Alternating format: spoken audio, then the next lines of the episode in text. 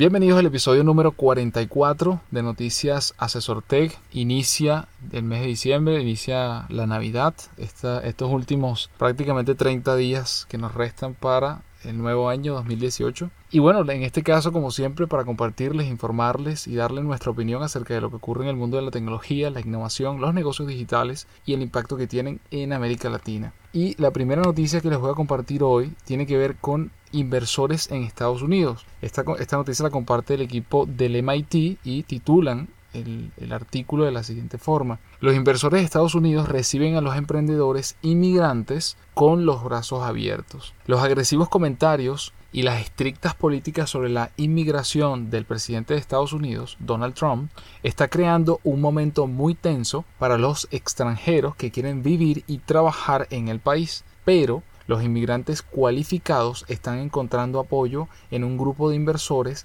de capital de riesgo. Esta ayuda podría resultar crucial para los emprendedores inmigrantes porque a diferencia de Canadá, Francia, Singapur y Reino Unido, Estados Unidos carece de un visado para estar En julio, el gobierno de Donald Trump retrasó la aplicación de una norma llamada la era de Obama que habría ayudado a los fundadores internacionales a permanecer en el país hasta cinco años y ha indicado que tiene intención de reincidirla. En su ausencia, varias empresas de capital de riesgo que invierten explícitamente en empresas fundadas por inmigrantes están llegando algunos de los vacíos. Aunque estas empresas de capital de riesgo, que incluyen, por ejemplo, a One Way Ventures y One VC, no fueron creadas en respuesta directa a las acciones de Trump, su enfoque de ayudar a los inmigrantes resulta ahora especialmente oportuno y vital.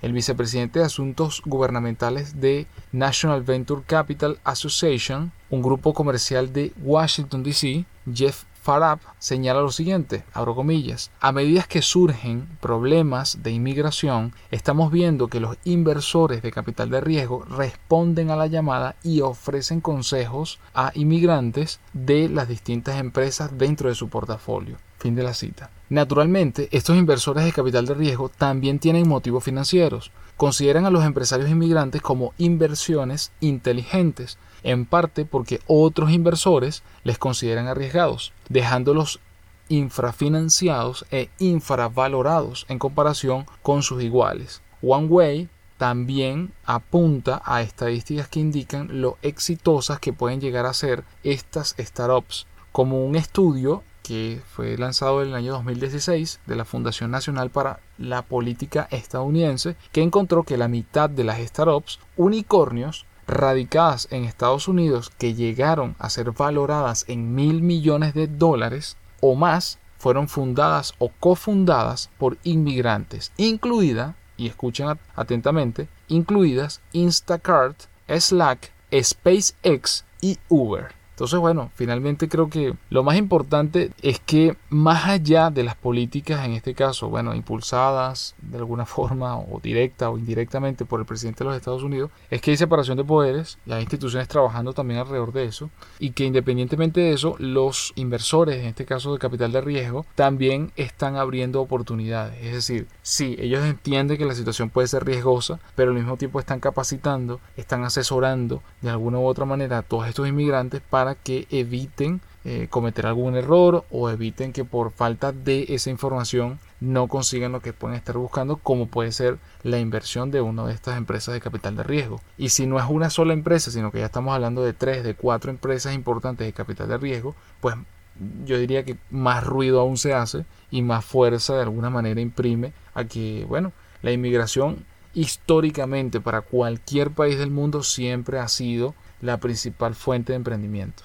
Está demostrado cientos, miles de estudios demuestran que precisamente los inmigrantes en un país son los primeros emprendedores. Desde lo más simple, como puede ser, y ojo, simple por el hecho que puede ser, yo diría que un arte de oficio, como puede ser la comida, como puede ser, no sé, una panadería en Latinoamérica, que seguramente todos conocemos de alguna manera algún inmigrante que está en el mundo de la panadería o de los restaurantes, eh, etcétera. Pero más allá de eso, es que todo lo que está ocurriendo, empresas como Uber, empresas como SpaceX, empresas como Airbnb, etcétera, cuando uno revisa quiénes son los founders, quiénes son los o los co-founders que están allí, muchos de ellos o la gran mayoría, pues son personas inmigrantes que después se nacionalizaron en el país o que quizás incluso nacieron, pero, pero bueno, sus padres no son de Estados Unidos o no son de España o no son de Reino Unido, no importa el país, ¿no? Eh, no son del, del, lugar y precisamente ese volver a empezar, eh, ese proceso migratorio que conocemos también bastante bien ahora los venezolanos, nos hace de alguna manera ese trampolín, ese impulso que te lleva a, a emprender emprender un negocio, un nuevo estilo de vida, una nueva forma de, de, hacer, de hacer las cosas, una nueva carrera, etc. Entonces eso para un país es sumamente importante. Entonces estés optando para una inversión dentro de Estados Unidos o fuera, siempre infórmate todo lo que puedas para que no solamente que estés dentro de las reglas y las normas del país y la ley del país, sino para que evites pifiar, evites eh, por carecer de información y no conseguir lo que puedes estar buscando. Claro, y quería comentar, estimado, que al final ya de por sí los extranjeros, como tú comentabas, en el, país a donde están llegando ya están arriesgando solamente por el hecho de moverte de tu país de origen, de tu confort. Sí, efectivamente es mucho más probable que, un extranjero se arriesgue a emprender. O sea, y digo como riesgo porque mucho más probable que, que estos últimos se arriesguen más o, o tomen salten a esa fuera de la zona de confort y, y creen sus propios negocios, empresas y, generen empleos. Pues. Exactamente. Bueno, y hablando, hablando de negocios, estimado, pero esta vez, este, esta semana el anuncio que hizo nada más y nada menos que la gente de Amazon AWS de Alexa, que es el servicio de asistente y que hasta ahora se había, junto con otros servicios que ya conocemos, se habían, o sea, se han estado anunciando más para el público. Eh, en este caso, Alexa eh, se está lanzando para negocios, eh, que básicamente, bueno, hoy la orientación es para empresas y eso, o sea, principalmente su motivación es porque, digamos, para los puntos donde está empezando es porque muchas veces las personas que están en oficinas hacen tareas tremendamente repetitivas y tediosas como administrar tu calendario, como unirte a reuniones, como buscar información. Entonces, un poco Alexa lo que quiere buscar es, en principio, resolver estos problemas a través de un asistente inteligente en el trabajo y permite interactuar de manera natural a través de la voz, por supuesto, y le dejas a él lo, lo que sería a día tedioso como unirte, es decir, Alexa, comienza la reunión y él va a encender el equipo, este, va a digitar el teléfono para unirte al conference, bueno, va a arrancar la reunión o también pudieras hacer cosas como, como encontrar un salón para reuniones eh, disponible o reportar algún problema que tengas con, con alguno de, las, de tus equipos del, del trabajo o en el ámbito personal puedes iniciar llamadas, o sea, de, digo, de equipos personales, pero de trabajo, pues puedes iniciar una llamada, puedes eh, unirte a una llamada en conferencia, puedes hacer, decirle que, que te cree una cita o que te cree una reunión dentro de tu calendario, que te cree un recordatorio, también puedes hacer cosas como eh, integrar, o sea, que eso ya lo hace, integrarte con aplicaciones populares de negocio y que usan las empresas como Salesforce para, para la parte de, de gestión de clientes, como Concur, que es la todo lo que tiene que ver con administración de gastos o como Splunk que es el servicio que se conecta a, dispositivos y extrae información. Entonces, los ya, ya de por sí este servicio tiene clientes muy conocidos, o sea, hay referencias de clientes muy conocidos como WeWork, has hablado de, de ellos en otras oportunidades, estimadas, también empresas japonesas de comunicaciones cloud como y bueno, muchos otros que, que, ya están, se montaron en ese vagón y están empezando a utilizar este servicio. Excelente, yo creo que de alguna forma,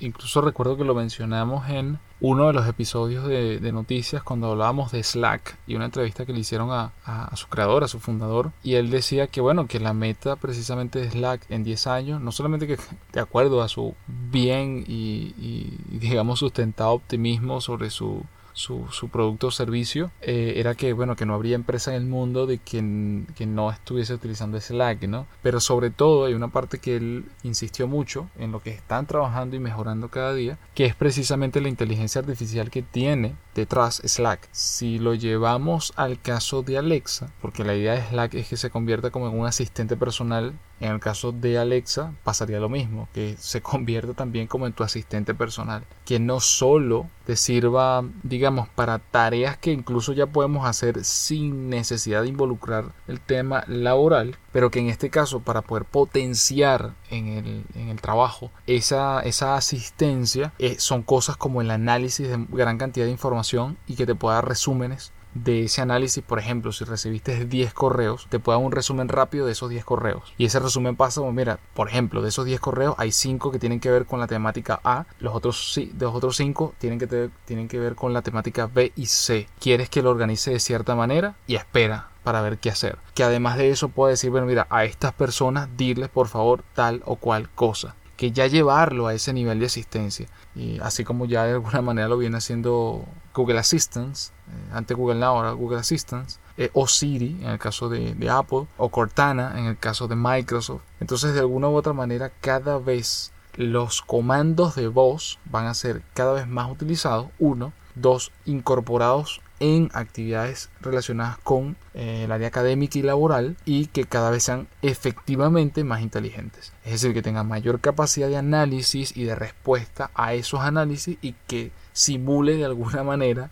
bueno, lo que pudiese ser un trabajo ciertamente repetitivo y monótono en muchos casos de un ser humano. Y bien, la siguiente noticia, la número 3 de este episodio número 44 de Noticias Asesor Tech, tiene que ver con algo que me llamó muchísimo la atención. Yo lo había estado leyendo, bueno, en algunos artículos o incluso en algún libro que, que, en algún momento he leído, tiene que ver con el consumismo o más bien como lo titulan eh, este, este artículo de Harvard, nuestros cerebros aman lo nuevo y por eso están destruyendo el planeta. Nuestros cerebros contienen casi 100 mil millones de neuronas, cada una de las cuales está conectada, de media con alrededor de 10 mil neuronas más. Estas maravillas de 1.5 kilogramos que hemos heredado de nuestros antepasados tienen una potencia computacional y unas habilidades analíticas sin igual.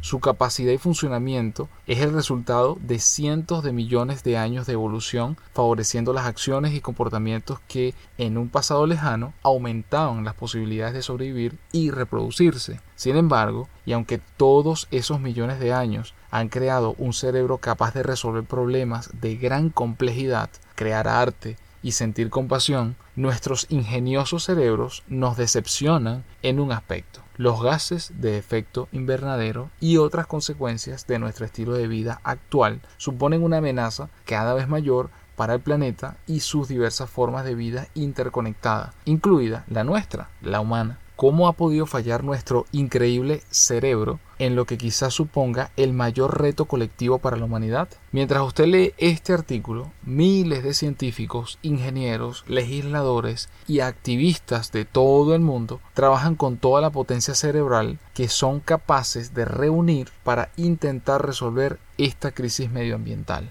con iniciativas tecnológicas y sociales. Pero varios científicos creen que este mismo equipo neuronal heredado torpedea cualquier esfuerzo porque algunos aspectos básicos de nuestros cerebros están diseñados para un mundo distinto del actual, mientras que muchos expertos del comportamiento se han centrado en nuestra incapacidad para percibir el cambio climático como una amenaza inmediata, otros han empezado a centrarse en las principales consecuencias de nuestro consumo excesivo. Una red crítica que podría tener parte de la culpa podría ser el propio sistema de recompensas del cerebro. A diferencia de la connotación que presupone su nombre, el sistema de recompensas del cerebro no está diseñado para hacer que nos sintamos bien. Más bien está diseñado para ayudarnos a aprender. En concreto, para conectar y promover asociaciones que aumenten los comportamientos que también fomentan la supervivencia y la reproducción de la especie. O eso sí al menos antes del cambio climático. Sé que es un poco técnico, eh, un poco denso esto que les acabo de comentar, pero y además simplemente un extracto del análisis que hizo el equipo de Harvard de lo que es este sistema de recompensa, esta preferencia de lo nuevo y de cómo de alguna manera a la supervivencia y a la reproducción de la especie, de alguna u otra forma como que el, el cerebro nos está jugando una mala pasada. Porque para de algún punto nuestra evolución está atada hacia ir, ir hacia adelante, ir cambiando constantemente, ir adaptándonos, pero también tiene repercusiones en lo que consumimos y en la huella que estamos dejando. Entonces, claro, el cerebro de alguna manera, él sigue un camino y el camino siempre es sobrevivir, reproducir para mantener la especie y seguir evolucionando. Pero al mismo tiempo, y por eso esta máquina que tenemos aquí arriba es tan compleja, para muchos no se dan cuenta de la huella que estamos dejando. Y por ende eh, llegamos al punto donde la huella nos puede ahora pasar por encima si no la tomamos en cuenta con las implicaciones y, y, con la toma de decisiones necesarias que esto requiere y necesita para que precisamente sea no detenida, pero sí obviamente controlada de alguna forma. Entonces es súper interesante este estudio, si les interesa este tema de, cómo funciona nuestro cerebro, de cómo él busca la satisfacción en el día a día, por qué se da de esa forma y algunas estadísticas de estudios que han realizado. Pues bueno, como siempre, adjunto al podcast, les dejo el artículo para que si quieren profundizar, pues bueno, lo puedan visitar y, leerlo con, con más detenimiento. No olviden que cada cerebro es distinto, pero tiene comportamiento y un mismo instinto desarrollado, como les decía, hacia la supervivencia y la reproducción de la especie. Claro, pero como, como tú decías, estimado, no vaya a ser que esa, ese mismo instinto de supervivencia lleve más bien a función. O sea, suena como contradictorio, pero pero pareciera que, que, fuéramos en esa dirección, ¿no? Sí, sí, exactamente, exactamente. Sí, por eso decía, hacía esa analogía con la huella, ¿no? En algún momento la huella como que está creciendo tan, o sea, mucho más rápido. Y sí, podemos estar observando que la huella se acerca. Es como, como que si se estuvieran persiguiendo, ¿no? Y en algún momento como que, como que se vuelve un gigante y parece que la huella más gente va a pisar, ¿no? Y, y ahí es donde viene el problema, porque lo que quizás el cerebro de manera natural no se está dando cuenta es que e-, ese camino de alguna forma de, evolución y supervivencia está dejando en paralelo una secuela lo suficientemente importante que para el cerebro a primer momento pareciera que no es así, pero sí puede, cuando se suma la cantidad de millones de habitantes que, que somos, puede de alguna manera poner en riesgo precisamente esa evolución, poner en riesgo esa supervivencia. Así es. Bueno, yo conecto el tema crecimiento que lo utilizaste en tu noticia con la, digamos, la noticia de la semana, que, bueno, que la, estuvimos comentando un poco fuera del aire, pero es que el Bitcoin, que sí que siempre le, tenemos un espacio en, en Noticias de Sortec, eh, subió esta semana y rompió dos límites, literalmente, de llegando a 11 mil dólares, para luego bajar rango casi de 9000 y finalmente, bueno, ahorita al momento de grabar noticias, Asesor Tech está en de nuevo en 11.600, casi 700. Pareciera que va a romper otro, otro límite, ¿no? Entonces, bueno, eso ha generado mucha, como siempre, muchos comentarios, mucho movimiento, eh, algunos diciendo que esto es una, una, burbuja en algunas conferencias en Estados Unidos, luego otros aseguran que el Bitcoin no tiene como tal un tamaño, eh, o sea que puede perfectamente seguir creciendo. Y bueno, o sea, en, en, conclusión, básicamente desde, si comparamos desde principios del 2017, la moneda o la criptomoneda ha subido más de 11 veces en su valor. Y bueno, digamos que los que han aprovechado esto teniendo varias, varios Bitcoin, serán bastante felices de... Además, eh, conecto con otra noticia que es un poco más de, más de relacionada con series de televisivas y es, pero que, que es interesante porque, digamos, provee, va a proveer a muchísima más gente con información que probablemente hasta el día de hoy o sea, la, la desconocen y, bueno, es interesante el, el, alcance que va a tener, que es la famosa serie de, Big Bang Theory, que en su próxima emisión de Estados Unidos en este caso, bueno, ya, ya pasó porque fue esta semana, el 30 de noviembre, y en Latinoamérica llega el 10 de diciembre, que es un capítulo donde se va a hablar de,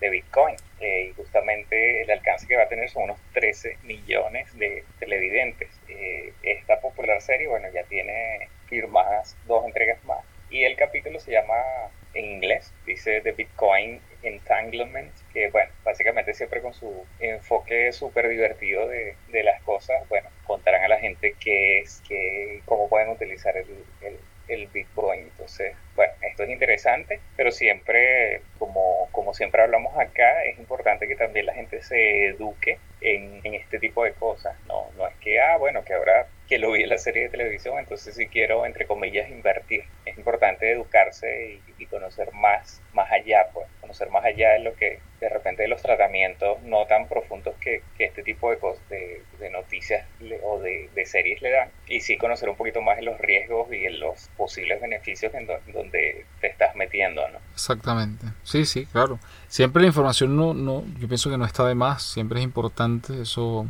alimenta el, el, ecosistema y, creo que eso despierta la curiosidad también, ¿no? Entonces yo creo que eso es súper interesante, pero ciertamente, así como cualquier otro, como les hablaba yo al principio, el tema de inversión de capital de riesgo es lo mismo. O sea, puede salir mañana cualquier persona, la más famosa que, que ustedes consideren, hablando de capital de riesgo y mira, conviértase en inversores de capital de riesgo. Ajá, pero ¿Qué significa eso? Lo mismo pasa con las criptomonedas, con la tecnología blockchain, con la realidad aumentada, con la inteligencia artificial. Todas estas cosas que, que es cierto, no se inventaron ayer, pero son recientes y están teniendo un auge, un desarrollo, un crecimiento y, para, y en algunos casos una consolidación importante. Pues bueno, la única manera es que nos informemos que sepamos bien qué pro, qué contras, bien lo decía Félix, qué cosas pueden ser beneficios, qué otras son cuáles son esos niveles de riesgo y a partir de eso pues evidentemente saber tomar una decisión con criterio ¿no? Eh, ahora en el caso de Bitcoin Félix eh, ¿cuáles crees tú que son esos factores que lo, lo, han hecho al menos esta semana esa subida o sea romper récord como lo ha venido haciendo lo hemos comentado prácticamente en los últimos tres episodios de Noticias Asesor Tech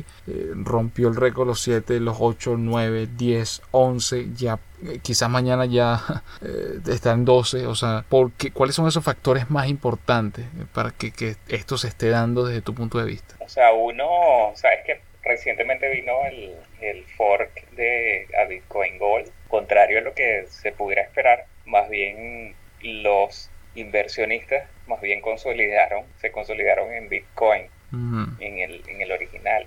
Entonces, eso tuvo un impacto eh, en las otras criptomonedas también. O sea, Bitcoin sube y las otras también suben. Y, o sea, de alguna manera eso benefició a, a Bitcoin. Y, o sea, uno de los mercados que mueve más, o de las regiones que más el valor de Bitcoin es eh, Asia, China, específicamente como, país. Está bien.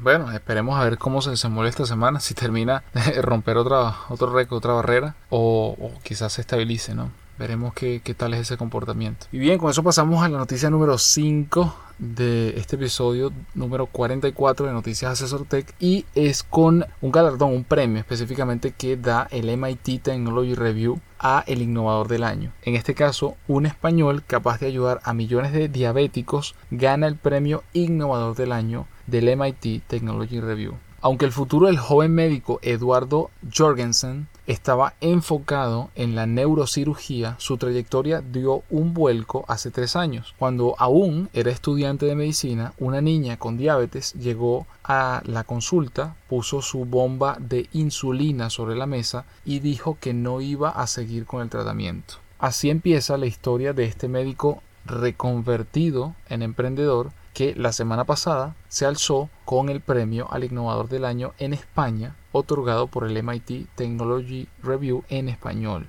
Jorgensen ha recibido esta distinción por Medic Send, un dispositivo que funcionaría como un páncreas artificial. El aparato permite tratar la diabetes de manera personalizada, predictiva y sin agujas. El sistema se compone de un algoritmo inteligente conectado a una app, una aplicación de comunicación con el paciente y a un parche para la piel que libera insulina en el organismo. Gracias a esta innovación, Jorgensen podría mejorar la calidad de vida de los más de 422 millones de personas diabéticas que hay en el mundo, según el primer informe mundial sobre la diabetes publicado por la Organización Mundial de la Salud OMS. La noticia se dio a conocer en un evento organizado por el MIT Technology Review en español en Barcelona, España, durante el encuentro, los 10 finalistas españoles del Premio Innovadores Menores de 35 de Europa presentaron sus proyectos ante expertos de la comunidad de innovación del MIT que analizaron algunos de los retos y tendencias tecnológicas más importantes en las áreas de energía, salud y finanza.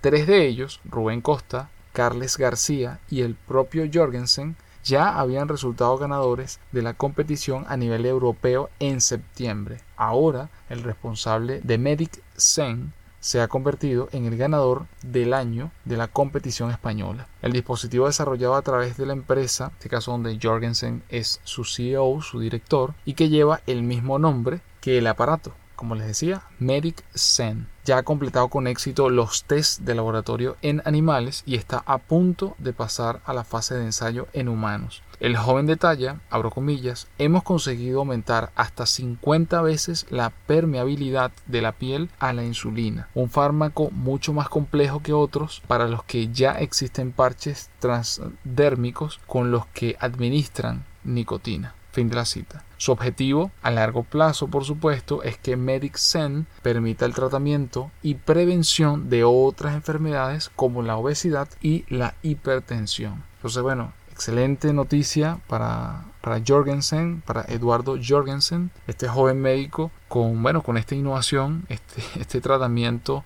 de, de, bueno, de esta enfermedad que, que que afecta a más de 420 millones de personas en todo el mundo y que efectivamente, así como esta niña del relato que, les comentaba al inicio, estaba cansada de las agujas y del tratamiento, pues seguramente muchas otras personas del mundo le pasa exactamente lo mismo y que ahora una iniciativa como esta pueda impulsar o pueda dar respuesta efectiva y no invasiva y de una manera más eficiente al, paciente, pues muchísimo mejor, ¿no? Así que, bueno, felicidades al, ganador y a todos los ganadores, porque además está en esta misma edición que la comentamos hace varios episodios atrás de, los innovadores menores de 35 años de Europa. Y bueno, creo que para Latinoamérica también eh, existen Existe un evento que se va a dar recientemente y si no ya se dio, tendría que confirmarlo y se los comento en el siguiente episodio. Pero también siempre el MIT premia no solamente a Europa, sino también a Estados Unidos y a Latinoamérica como las personas más innovadoras del año por ese producto o servicio que están trabajando, que están